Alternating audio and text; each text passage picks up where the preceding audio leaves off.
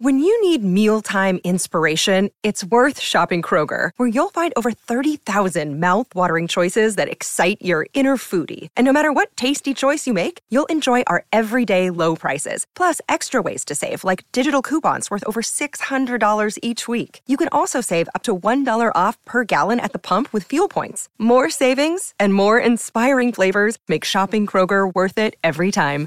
Kroger, fresh for everyone. Fuel restrictions apply. Bienvenidos a un nuevo podcast original de Radio Cronos. Un saludo para toda la gente linda y para quienes recién llegan a la sintonía. Este es un tema que no tratamos sino muy de vez en cuando y es muy importante tenerlo en cuenta. Prevención ante las catástrofes climáticas y catástrofes de la naturaleza. Tal como lo dijo el oráculo la semana anterior, pues nos enfrentamos a una semana complicada y a un mes muy complejo. Erupciones volcánicas, desastres en muchos países del mundo, tal como lo dijimos.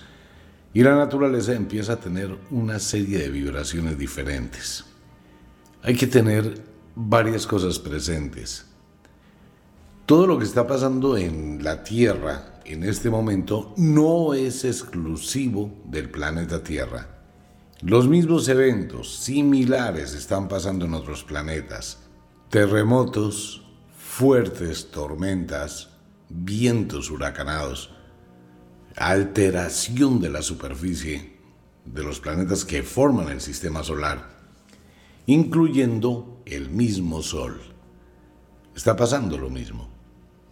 Entonces no se puede asociar que lo que está pasando en la Tierra obedece a la bandera que hoy tiene muchísima gente del famoso cambio climático que viene desde hace no sé cuántos años. Pero no me voy a meter en ese tema porque ese tema es exactamente igual que decir cualquier otra cosa. Hay gente que cree, entre comillas, pero que no se toma el tiempo de investigar. Entonces empiezan a creer lo que otro dice, lo que otro dice. Una mentira repetida muchísimas veces, termina por considerarse una verdad. Bien, ¿la realidad cuál es? La realidad es que estamos entrando en una turbulencia, una resonancia del planeta, que tiene un efecto natural, que tiene un efecto interno del planeta, como también está recibiendo un efecto externo. Vamos a colocar un ejemplo. Vamos a imaginar que tenemos un lago totalmente tranquilo. En este lago colocamos en el centro el sol, colocamos una serie de peloticas de ecopor, de corcho flotando alrededor, emulando los planetas. Ok, ya el lago está muy tranquilo. ¿Qué ocurre? Vamos a tomar una piedra y la vamos a lanzar a una esquina de ese lago. Esa piedra produce una onda. Cuando esta onda golpea contra un planeta, se abre. Esa onda sigue y va a golpear contra la onda que viene y contra la que sale de otro planeta. Entonces, la primera onda es armónica, pero las siguientes subondas que nacen del golpe contra los planetas entran en alteración o asonancia. Y esta vibración hace que todas esas esferas se muevan de diferente forma sobre la superficie del agua y terminan por atravesar todo el lago hasta llegar a la otra orilla, incluyendo a la esfera grande que está en la mitad. Estas son ondas que nosotros no vemos, pero podemos percibir sus efectos. Ahora bien, el sistema solar tal como lo conocemos, y mucha gente no lo sabe, el dibujo que usted ha visto en geografía, en internet, en todo eso, no es como ocurre en la realidad. Nosotros viajamos en el espacio, o sea que vamos hacia algún lugar del infinito cosmos. ¿Qué es lo que veríamos? Vemos el Sol y vemos unos planetas que orbitan alrededor del Sol, pero como si fuera una especie de espiral no es un plano estacionario único. Hay una rotación y estamos en movimiento. Ahora, nuestro Sol, referente al centro de la galaxia, nuestro Sol tiene temporadas donde está más arriba del centro de la galaxia o más abajo del centro de la galaxia. Este es un movimiento, digamos, como una montaña rusa. Todos esos movimientos afectan. Ok, ¿a dónde quiero llegar con esto? Cada determinado tiempo ocurren este tipo de eventos colectivos. Llámelo por lo que usted quiera. En este momento, algunas personas hablan del planeta Nibiru, muy pocas. Otros hablan de una cantidad de situaciones cósmicas. Otros hablan de un problema de cambio climático. Otros le echan la culpa al hombre de lo que está pasando en el planeta. Y hay muchísimas vertientes, pero si nosotros nos tomamos un tiempo y empezamos a mirar los datos, ante todos los datos, para tener una teoría, una base, una hipótesis, tenemos que mirar los datos. No es lo que hacen muchas personas hablar por hablar, simplemente porque se les ocurre, por lo que escucharon, por lo que otro dijo. Si empezamos a mirar los datos de la Tierra, nos vamos a dar cuenta que cada determinado tiempo hay un ciclo de eventos catastróficos ¿Dónde los encontramos? No solamente en los antiguos libros de las antiguas culturas como China, India, el Medio Oriente. Recuerde que la escritura que hoy conocemos nació en Bagdad, allá en el Medio Oriente, una ciudad ya destruida. Lástima, ¿no? Pero hay muchísimos informes de las culturas antiguas, hay dibujos, hay pictogramas que muestran que ocurrieron cataclismos. Ahora, miremos un poquito geográficamente el planeta. El planeta era una sola costra, digámoslo de esa forma algo despectiva. La Tierra era solo eso, una costra rodeada de agua. Se llamaba la Pangea. África estaba unida con Sudamérica, Estados Unidos estaba unido con Europa y todo formaba la Pangea, un solo bloque de tierra donde no existían montañas. Era un solo valle. ¿Cómo se formó? Pues la Tierra estaba, digamos que, licuofaccionada, era un planeta de lava. La lava se fue solidificando, el agua apareció, nadie sabe cómo. Esa es una pregunta que no tiene respuesta. Y se formó esa placa. Esa placa empezó a tener vida, movimiento y se fue fracturando por millones de años y se fueron formando los continentes que se separan unos de otros, todavía se siguen separando, y formamos la geografía que hoy tenemos. Entonces la Pangea se rompió. Al fracturarse en muchísimas partes, esas grandes placas tectónicas empezaron a apretarse unas con otras, la Tierra fue subiendo y así se formaron todas las montañas del mundo. Todas por el choque de dos placas tectónicas, la presión de las dos placas tectónicas. Es como si usted coge la sábana de su cama, coloca una mano a un lado, la otra al otro y empuja la sábana hacia el centro, se da cuenta que se forma una montañita. Todas esas son las fuerzas de la naturaleza. Tanto el motor de la naturaleza, que es el magma que está abajo de la Tierra, más allá de unos 18 o 20 kilómetros, las placas tectónicas se desplazan sobre ese magma, flotan. Pues realmente nuestra corteza es muy pequeñita. ¿Y qué ocurre con ello? Pues que hay una cantidad de fenómenos de alteración que van a alterar también el clima. Entramos en una temporada donde sin duda, porque ya la cantidad de eventos así lo están mostrando y es una señal no apocalíptica, pero sí una señal que estamos entrando a que hay una situación que se va a complicar paulatinamente y va a ser más intensa. Lo dice muchísimas investigaciones geológicas de meter tubos dentro de la Tierra, sacar la Tierra, y se puede leer, ¿no? Como en un libro, toda la cantidad de capas desde hace dos millones de años, cuando han ocurrido una serie de sucesos extraordinarios. Ahí queda marcado toda la gran cantidad de eventos y hay un ciclo para eso. ¿Qué lo produce? Lo puede producir un millón de cosas. Tenemos unas imágenes del pueblo sumerio y del pueblo egipcio y de otro pueblo como en México, el pueblo de los mayas, que hablan de la existencia de algún tipo de cuerpo celeste que se acerca a la Tierra cada dos mil y pico de años, que los mayas llaman en su cuenta larga los Katum y todo esto, que puede existir, ¿no? Algún tipo de planeta, asteroide o algo que tiene una órbita alrededor del Sol de dos mil y pico de años y produce una cantidad de efectos. Y su presencia se mantiene como por unos 100, 150 años. Eso es uno. Otra, es un pulsar del mismo espacio. Nosotros no conocemos el espacio. De la materia negra. Es una especie de onda, es una especie de ciclo. Puede ser un movimiento de la galaxia de la Vía Láctea, puede ser la influencia de la gran constelación de Andrómeda, que puede crear un efecto sobre la Tierra, y sobre todo el sistema solar y sobre todo la galaxia de la Vía Láctea. Así que hay muchas variantes. Lo primero es sacar de ese concepto de culpabilidad humana lo que está pasando. Ahora bien, las personas que viven, construyen a la ribera de los ríos, pues son personas que van a estar muy cerca de los riesgos de eventos catastróficos. Las personas que construyen sobre las colinas, pues también tienen un riesgo de un deslave gigantesco.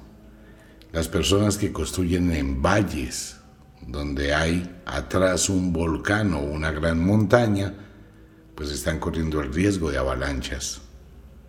Entonces no es solamente culpa de la naturaleza, sino el diseño urbanístico de construir viviendas en zonas de altísimo riesgo. La gente en Nápoles, en Italia, es feliz porque es una ciudad muy hermosa, muy bonito, de progreso, prosperidad y de gran encanto, pero están a las faldas de un volcán. Si ese volcán llegara a ser explosión, pues toda la gente en Nápoles tendría que vivir un verdadero infierno. Y así hay muchos lugares del mundo. Entonces, por eso, cuando ocurre algún tipo de tragedia, pues la situación es muy alta. Tenemos varias cosas que tienen a la vez una sola unión. El magma, pues presiona la Tierra, produce desplazamiento en las placas tectónicas, por ende terremotos. De igual forma, produce también acumulación de lava y llega a los grandes volcanes y erupciones volcánicas. En todo el planeta, ¿no? Lo decíamos la semana anterior, de que algo iba a pasar al norte del planeta y en Islandia, y está pasando y será peor. Ahora, ¿qué puedo hacer ante un terremoto? Nuevamente, esto es única y exclusivamente a nivel de prevención, no es generar pánico, no es alterar. Mucha gente cuando escucha el programa se inquieta, se incomoda, ah, usted por qué habla eso, no sé qué, si sé cuándo. No, esto es informativo, cultural, preventivo. Existen muchos riesgos, pero se pueden minimizar si se conoce qué se debe hacer. Lo primero, sugerencias para todo el mundo que habita cerca de una zona de riesgo utilice un silbato colgado a su cuello. Hay silbatos pequeñitos que no incomodan y que tienen un gran poder de sonido. Un silbato en la noche se puede escuchar a 10 kilómetros de distancia. El sonido agudo, ¿no? De un silbato. La voz humana no se puede escuchar sino a unos 300 metros. Entonces, si usted queda atrapado o necesita de auxilio, necesita de ayuda, puede gritar todo lo que quiera, probablemente no lo escuchen. Pero si tiene un silbato y da siempre tres pitidos seguidos, pi, pi, pi, SOS, lo más probable es que lo escuchen, ¿no? Todo el mundo debe tener un silbato, eso le puede salvar la vida.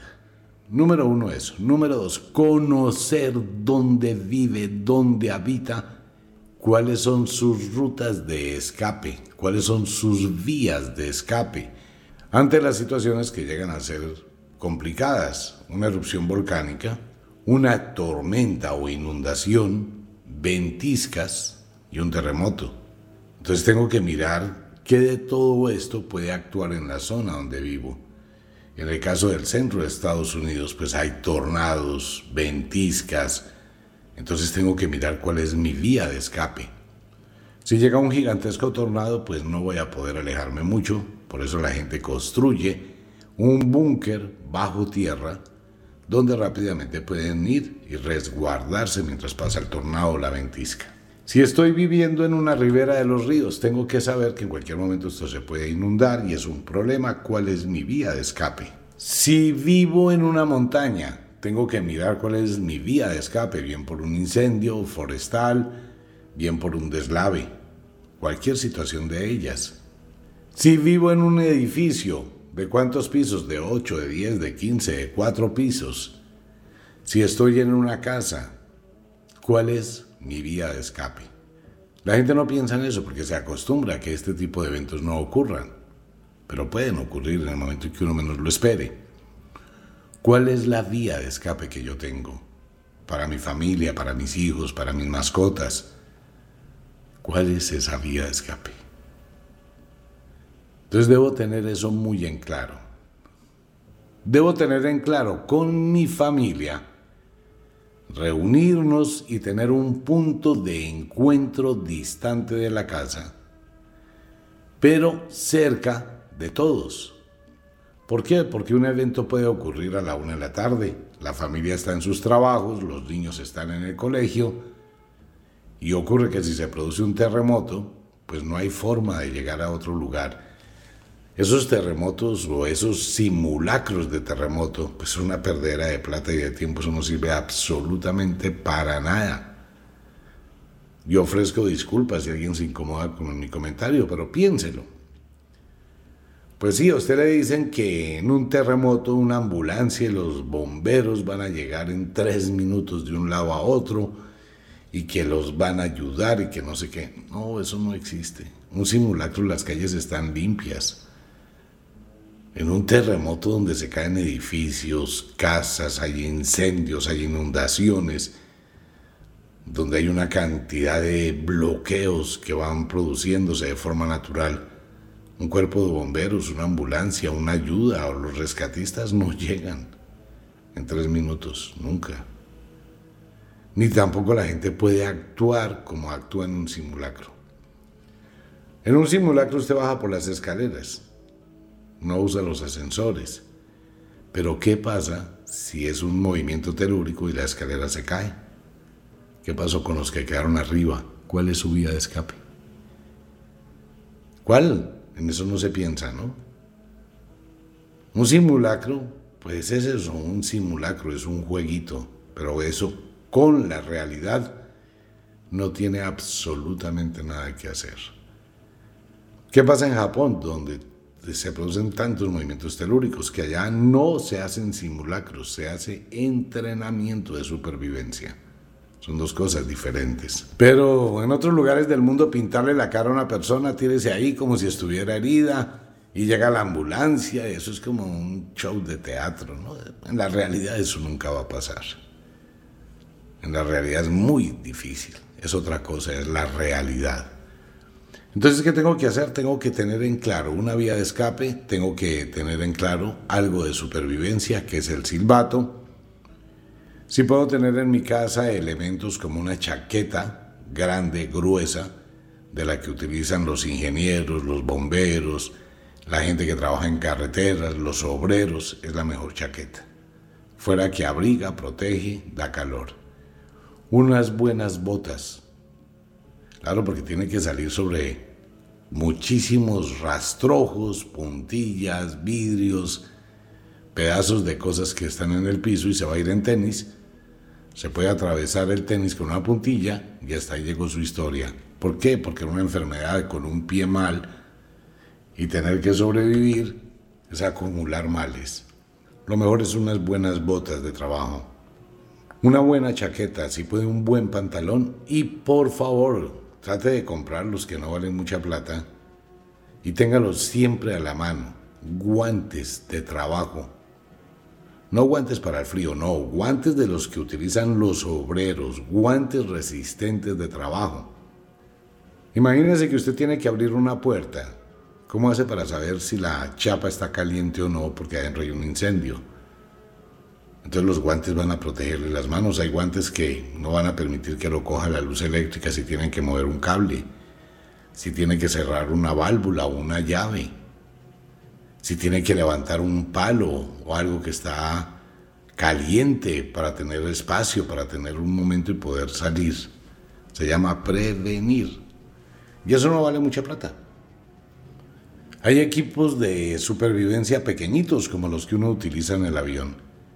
Siempre que sale uno a volar y hacer un vuelo largo, siempre lleva un equipo de supervivencia pequeño, cómodo, práctico. Pues es que uno nunca sabe, un avión se estrella en las partes altas de las montañas, si se llegara a estrellar. Y si uno queda o sobrevive, pues tiene al menos un pedernal para hacer una hoguera, eh, una manta, muchas cosas a la mano. Ponerse un punto estratégico de espera con la familia es muy importante.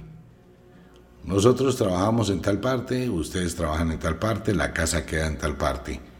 En el evento de un terremoto, de una situación y de una incomunicación, vamos a utilizar este parque. Llega al parque y se queda ahí hasta que yo llegue, no me salga a buscar.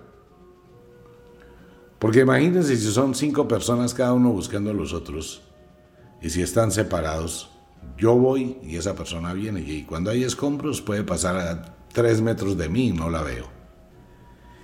Entonces, ¿qué hacemos? Vamos a buscar un punto estratégico y allá todo el mundo debe llegar.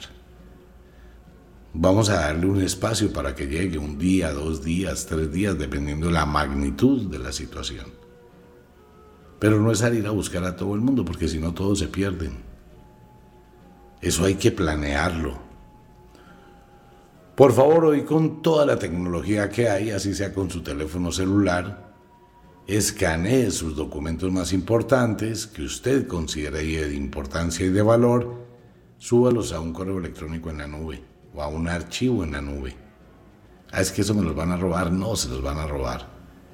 Pero va a tener una copia de todos esos documentos y si hay una copia, existe un original y existe un número con el cual después pueda favorecerse.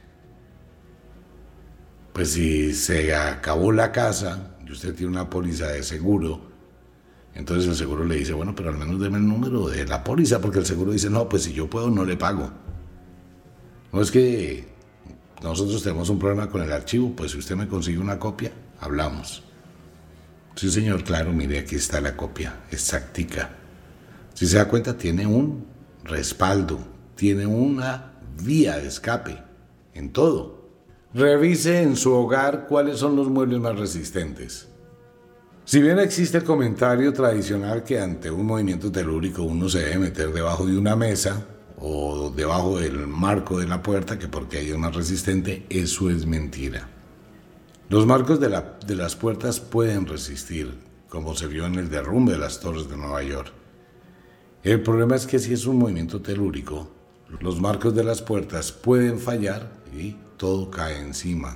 Se produce la muerte por aplastamiento. Si me meto debajo de una mesa que tiene unas paticas muy frágiles y se cae el techo, pues aplasta la mesa y me aplasta a mí y quedo atrapado. El asunto es evitar al máximo quedar atrapado. Atrapado es que tengo un pedazo de techo, de viga, de puerta, que me presiona las piernas, el pecho, lo que sea. ¿Cómo lo hago? Tengo que buscar los muebles más fuertes que estén dentro de mi hogar. Si tengo un sofá amplio, en la cocina, al borde de donde está la estufa, donde tengo las cosas, en la sala tengo que buscar sitios que me permitan, si algo cae del techo, que no lo pueda aplastar, sino que quede en triángulo.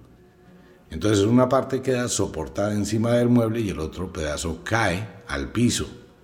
Entonces forma una especie de carpita, ¿no? De toldo, de toldillo. Y yo voy a sobrevivir en ese hueco. Esos son los huecos que tengo que conocer en mi casa. Tengo que saber dónde son esos muebles, porque si no me da tiempo para salir corriendo, pues tengo que buscar un refugio inmediato y todo lo que forma ese triángulo de vida. Es de lo que hablan los rescatistas. ¿Y por qué hablan los rescatistas de eso? Porque son los sitios donde han encontrado sobrevivientes 8, 10, 12 días después de un terremoto. Entonces tengo que conocer dónde estoy. Averigüe si la edificación donde usted habita en cualquier lugar del mundo es sismo resistente. A propósito, no existe nada antisísmico. Ah, es que esa casa es antisísmica. No, no hay nada antisísmico. No existe nada antisísmico. Existen construcciones sismo resistentes. Le puede ayudar muchísimo conocer. Claro, le ayuda muchísimo saber dónde están el registro del agua, el registro del gas, la luz, por favor, en la habitación en la que usted esté y la puerta de escape o la puerta de salida de su hogar o el balcón y la escalera, mire cuántos obstáculos tiene puestos. Mire si pega cuadros encima de la cabecera de su cama. Eso es un error gravísimo. Si usted duerme con la cabecera de pegadito a una ventana, está corriendo un riesgo muy alto, ¿no? Porque si se produce un terremoto y se rompe el vidrio y explota el vidrio, le va a caer todo el vidrio en su rostro, en su cuerpo. Si tiene sobre el cabecero de su cama una serie de cuadros, figuras y una cantidad de cosas que la gente pone ahí, piense que eso puede ser la peor desgracia de su vida. A mucha gente le ha pasado que se cae un cuadro, un crucifijo, la punta de eso, pues es un arma letal, le penetra un ojo, le puede producir un trauma craneoencefálico. Uno no debe dormir con absolutamente nada pegado ahí en el cabecero de la cama. Imágenes y una cantidad de vainas en unos marcos pesadísimos. Pues imagínense donde eso se caiga encima, la punta de eso, pues puede matar a la persona. En fin, entonces debo conocer, debo conocer cómo es la estructura de las escaleras si vivo en pisos altos. Hay escaleras que son fundidas, hay escaleras que son sobrepuestas y solamente son 5 centímetros que tienen de apoyo en la parte de arriba y de abajo. Esas escaleras son peligrosísimas porque si en un momento telúrico se mueven, se caen. Tengo que conocer y debo prever las situaciones. Debo siempre estar atento, debo empezar a reconocer los cambios del día, cuando hay tormenta eléctrica, cuando no hay tormenta eléctrica, cuando hay temporadas de altísimas temperaturas, si en mi barrio hay inundaciones y se pasan inundaciones con frecuencia, pues cómprese un botecito de esos plásticos, porque usted no sabe cuándo lo va a necesitar, pero si allí es un sitio donde se presta para inundaciones, lo más probable es que se vuelva a inundar y puede aumentar. Todo este tipo de eventos que indican que esto va en aumento, los niveles de eventos pues van en aumento. No demoramos en tener un terremoto, no se demora en tener ya el comienzo de huracanes, tornados, erupciones volcánicas, fuertes inundaciones en diferentes ciudades. Así que hay que estar preparados para ello. Siempre ir un paso adelante siempre existe ese código que uno debe tener presente. ¿Qué hago si esto pasa? ¿Qué puedo hacer si esto pasa? Lo primero que tiene que pensar es que si un evento estos ocurre no hay comunicación. Pues sí, la gente va a quedar incomunicada al menos unas ocho horas. Entonces tengo que pensar claramente, tengo que hablar con mi familia, con los míos, Tenga un en su bolso, en su bolsa, que usted tenga cerca, los guantes al menos. Por favor, siempre tenga un silbato en su cuello. Le puede ser de gran ayuda. Hay unos silbatos, para mucha gente si le interesa, que serían los ideales, que estos son silbatos de pedernal. Entonces viene el silbato, que es pedernal, y viene al lado el otro aparatito con el cual uno raspa el pedernal para producir chispa y de esa forma poder hacer fuego si lo llega a necesitar. Hay muchas cosas, al menos tómese el tiempo para investigar, para mirar, para aprender. ¿Usted sabe hacer una fogata? ¿Alguna vez lo ha intentado? Cuidado, no lo vaya a hacer en el apartamento porque forma un incendio. Usted sabe cómo se puede purificar agua si la llega a necesitar al menos tómese un tiempito para instruirse. Hay muchísimos videos de supervivencia que le pueden ayudar al menos a darle una idea y ante todo trate de aprender a mantener la calma. Eso es muy importante. Nadie está preparado para un momento cuando usted está tranquilo en su cama, en cualquier parte, y empieza a sentir que la tierra se mueve. Eso es un impacto tenaz. Nadie está preparado para eso. O sentir que un volcán empieza a hacer erupción. O empezar a ver un chubasco y tormentas de rayos, truenos, y empieza el agua a aumentar y empieza el ruido de una avalancha. Nadie está preparado para eso. Está ocurriendo, va a seguir ocurriendo, pero se puede prever acontecimientos. Vale la pena que lo piense. Un abrazo para todo el mundo. Los invito a Wicca, la Escuela de la Magia. Les recuerdo, con Michael en los Estados Unidos, toda la asesoría. Si usted quiere información de los libros, regalos, detalles y una cantidad de cosas con Michael en Estados Unidos, con Junior en Colombia. Pues un abrazo para todo el mundo. Nos vemos, piénselo. Por favor, analice un poquito. Usted puede ayudarse muchísimo. Un abrazo para todo el mundo. Nos vemos. Chao.